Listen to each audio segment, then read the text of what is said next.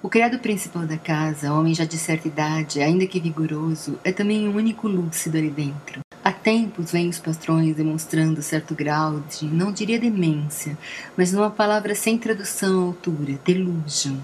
Sendo então o criado quem administra a propriedade, apesar da subserviência que simula apenas por subserviência, mesmo que simulada, constar entre seus deveres. Todo dia sem falta faz questão de se reportar aos patrões, formalidade que há muito deixou de ter algum sentido, dado o estado em que se encontram, reclusos em seus universos particulares, cada qual em seu próprio quarto. A mulher, figura indefinida entre o papel de esposa e filha, dedica-se não se sabe bem em que, mas parecem ser atividades artísticas que nunca produzem nada de concreto.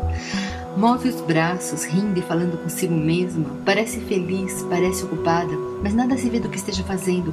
Não como se ocupasse algo invisível, mas como se estivesse antes se preparando para fazer, ou pensando em fazer, do que de fato fazendo. É dessa forma que sempre encontra o criado, e não cabendo ele dirigir a palavra, se mantém perfilado junto à porta na esperança de com isso chamar a atenção da senhora da casa. Logo isso acontece mas não que chegue a ser de algum adianto, pois ela, ao invés de se portar de modo sensato, o trata como se fosse ator de uma peça encenada apenas em sua própria cabeça. Ri em excesso, vendo graça exagerada em tudo, sendo que na verdade nada se passa ali. O criado, que jamais abandona sua perfeita conduta, aguarda pacientemente, parecendo ainda contar com a possibilidade de uma reação mais consciente da parte dela, que tudo indica jamais virá.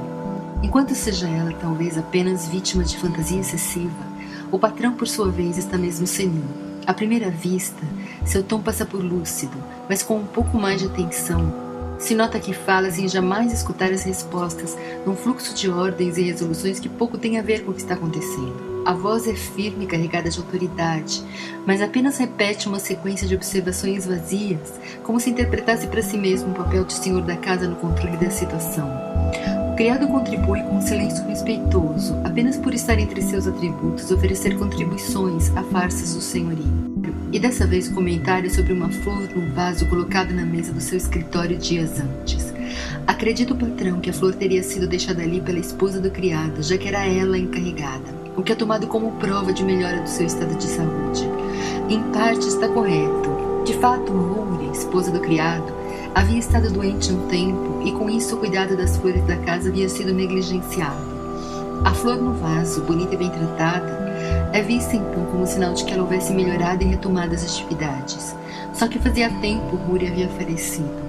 Andou gravemente doente, isolado em seu pequeno quarto, e o patrão, resguardado que era do convívio com a vida pessoal dos criados, uma vez notificado disso, se esqueceu logo em seguida. E o de comando declara que a flor no vaso, sem sombra de dúvida, indicava uma completa recuperação da parte de Ruri, coisa que muito o alegrava. O criado não contesta.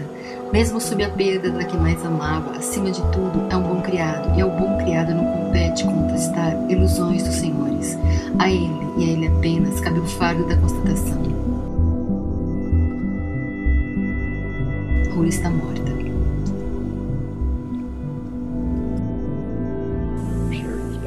Well,